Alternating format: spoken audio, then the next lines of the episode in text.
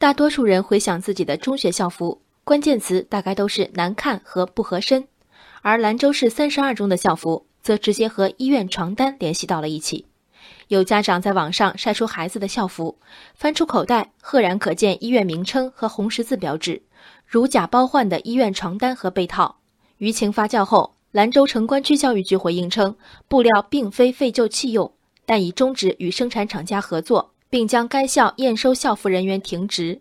为了这两个倒霉的医院床单口袋，国庆节当天凌晨四点多。兰州城关区教育局工作人员还在辛苦更新官方微博，而在此之前，这个微博已经沉默近九个月。教育局为论证布料合格，贴出一份来自甘肃省纤维检验局的检验报告，其中针对校服使用的医院床单的甲醛含量和 pH 值两个指标显示产品合格。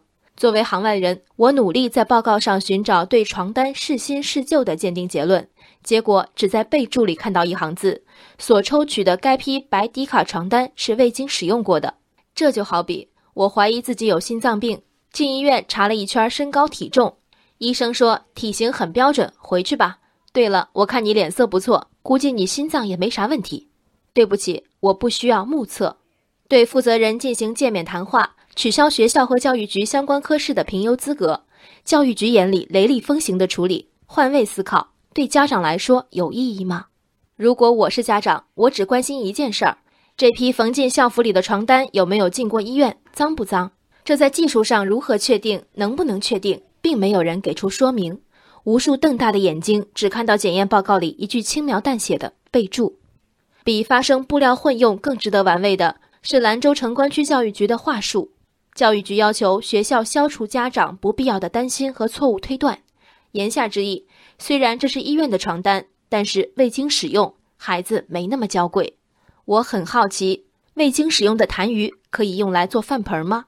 未经使用的汽油桶可以用来盛酱油吗？孩子的口袋里都出现红十字了，这样的担心还可谓不必要吗？幼吾幼以及人之幼，如果师者真有父母心，大概说不出这么居高临下的话。这份至少加班了十一个小时，想必字斟句酌的声明在结尾达到高潮。我们欢迎网友监督，同时提醒网友：网络不是法外之地，网络言行要负法律责任。清奇的思路被网友概括为：解决不了问题，就解决提出问题的人。网络确实不是法外之地，既不是家长和围观网友的法外之地，更不是兰州城关区教育局的法外之地。四百多元一套的校服成本如何核算？四百多元仍不足以覆盖基本的品控。校服与医疗用品的流水线混作一团，除了轻飘飘的误会，账目清白吗？制度健全吗？主体责任落实了吗？看这掷地有声的回应，感觉就像在饭馆吃到了一盆用痰盂端上来的菜，你刚拍桌子问是怎么回事儿，服务员微笑着，嗓音浑厚地说：“这痰盂是新的，赶紧吃吧。”再废话，我报警了。也许在一些人想象的法内之地里，吃痰盂饭、穿医院床单都是不容置疑的存在。人生海海，见微知著。我是静文，往期静观音频，请下载中国广播 app 或搜索微信公众号“为我含情”。